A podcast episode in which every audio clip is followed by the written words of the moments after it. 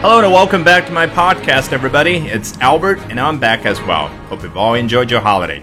Today, we're going to be talking about the Golden Week holiday we just had, 十一黄金周。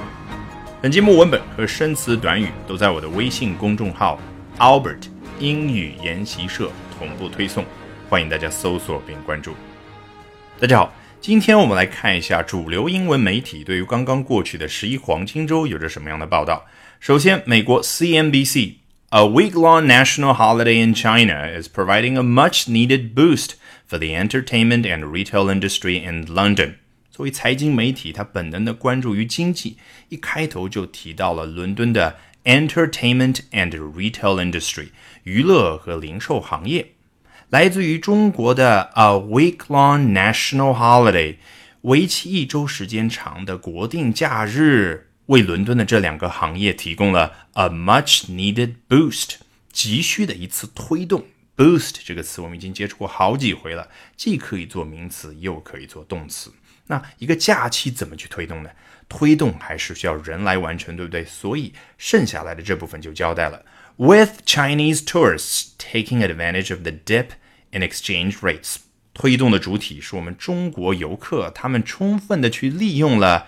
Exchange rates，汇率上有一个 dip 下降啊，你看这个小词 dip，千万别小瞧它，它用的非常的多，在财经类的媒体当中你会频繁的接触到，而且在口语当中也会经常的使用，用来表示下降。大家都知道，英国宣布脱欧之后，英镑的汇率就一路下滑。下一段，China's National Day Golden Week holiday is arguably one of the biggest events in the consumer calendar. 开头他说到了中国黄金周的一个英文学名 National Day，那就是国庆日的意思。Golden Week Holiday，黄金周假期，is arguably，我到现在都记得，我当时刚接触 arguably 这个词的时候呢，感觉有点不适应，因为 argue 不是与别人争论、争辩的意思吗？那 arguably 不就是可争辩的、可辩论的？诶，究竟是什么意思啊？其实 arguably 这个词呢。放在句子当中啊，就是表达自己肯定的一种语气，就相当于说可以说啊，不服来辩的那种感觉。那作者这里非常形象的说到了一个 consumer calendar 消费者日历，而中国的这个黄金周呢，在消费者的日历当中啊，应该是 one of the biggest events 最重大的事件、最重大的活动之一。Now halfway through its duration. Duration 这个词，大家应该一点都不陌生。我前面几期讲到电影的时候，就提到一部电影它维持的时长就叫 duration。那这里说的当然就是假期的长度了啊，就是八天这一次，对不对？Halfway through，through 这个词啊，其实在头脑里面应该是那种从头到尾贯穿的一种感觉啊。比如说我们看《老友记》的时候，Ross 有的时候呢，他做了一件蠢事，做到一半，他觉得哎自己很蠢，他会说：“I wish I had thought。” it through 啊，他就说我多么的希望我之前把这件事情从头到尾都想过一遍。所以回到这里，halfway through its duration 说的就是这个假期已经走到了一半，也就是假期已过一半。The spending power of 1.4 billion Chinese has been unleashed on the world's entertainment and tourism industries. 假期才过一半，十四亿中国人的 spending power 消费力就已经被释放到了世界的 entertainment and tourism industries 娱乐和旅游行业。unleash 这个词啊，解释为释放，这种感觉啊是很自然的。为什么呢？leash 作为名词而言啊，就是我们平常拴在狗身上的那个皮带或者说链条，所以 unleash 就是把这个链条或者说皮带给打开来，那不就是释放出来吗？接着看 South China Morning Post 南华早报的报道，For those traveling overseas，对于那些在海外旅行的人来说啊，也就是我们所说的出境游旅客们，Thailand topped the list of international destinations。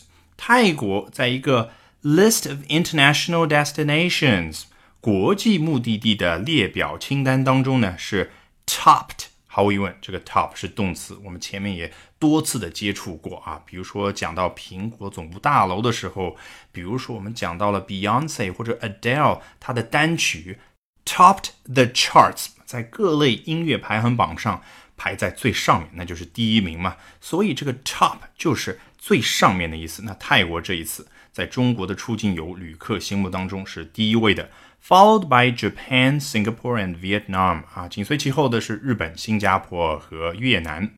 Hong Kong, traditionally popular with mainland visitors, was just sixth on the list of offshore destinations.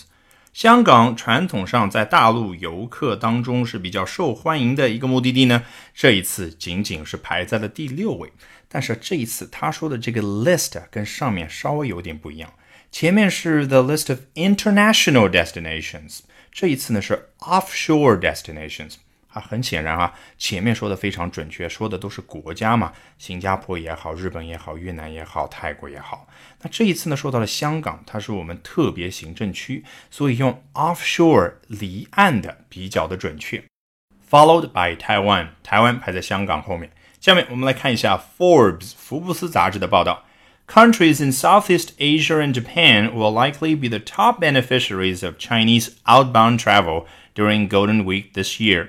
同样，他提到了东南亚的国家和日本，在今年中国的黄金周期间，Chinese outbound travel 中国人出境游这个方面，他们可能会成为 top beneficiaries 最高的受益者。那不就是获益最大的那些国家吗？所以前面也可以换说成 countries in Southeast Asia and Japan will likely top the list of international destinations。就像前面南华早报所说的那样，对不对？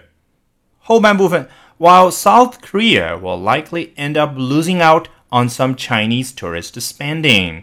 与此同时啊，其实这个 while 我之前也跟大家讲过，字面意思好像是与此同时，但其实呢，它有一种前后对比、前后反差的感觉啊。这里毫无疑问说的是韩国，它的境遇就不一样，它可能最终的境遇是 losing out on some Chinese tourist spending。Lose out on something，比这个 lose 啊，在我看来，感觉要更加的强调一下失去啊那种感觉，它失去一些中国游客的开销花费。这个 spending 这里呢是一个名词，开销花费的意思。最后来看一下 Fortune 财富杂志的报道。For cities around the world, China's booming tourist industry offers enormous commercial opportunity. 对于世界范围内的城市来说，中国的 booming tourist industry 蓬勃发展的旅游行业 offers enormous commercial opportunity 提供了巨大的商业机会。Already, China sends more travelers abroad than any other country. 跟其他任何一个国家相比，中国已经 sends more travelers 你看 “send” 这个词多么的传神啊！好像中国啊非常主动的把游客派送到国外啊。这里 “more travelers abroad” 指的当然就是中国出境游的旅客数量已经超过了世界任何一个国家。And there is huge room for further growth，而且实现 further growth 进一步增长的空间仍然是巨大的。冒号后面做了具体的说明。Only about four percent of Chinese citizens hold passports. compared to about 35% in the U.S. 啊，原来我们中国公民当中持有护照的比例只有百分之四，而在美国呢是百分之三十五。剩下来这一段就是典型的财经报道了，罗列数据。Chinese tourists spent $215 billion abroad last year. 去年中国游客在海外一共消费了两千一百五十亿美金。 53% more than in 2014，跟二零一四年相比是高了百分之五十三。According to a report from the World Travel and Tourism Council，啊，原来这组数据呢是来自于这样的一个世界性的组织的一份报告。Goldman Sachs estimates that figure was surged to 450 billion dollars by 2025。高盛啊，非常有名的投行，他预测 that figure 说的就是前面的那个两千一百五十亿美金那个数字，will surge to 啊，会急速的往上涌啊，涌到哪个水平呢？四千五百亿美金，by twenty twenty five 啊，到二零二五年的时候会实现这一个数字。All right, that just concluded this edition of Albert Talks English. Thank you very much for listening, everyone. 还没有关注我微信公众号的朋友，欢迎搜索并关注 Albert 英语研习社。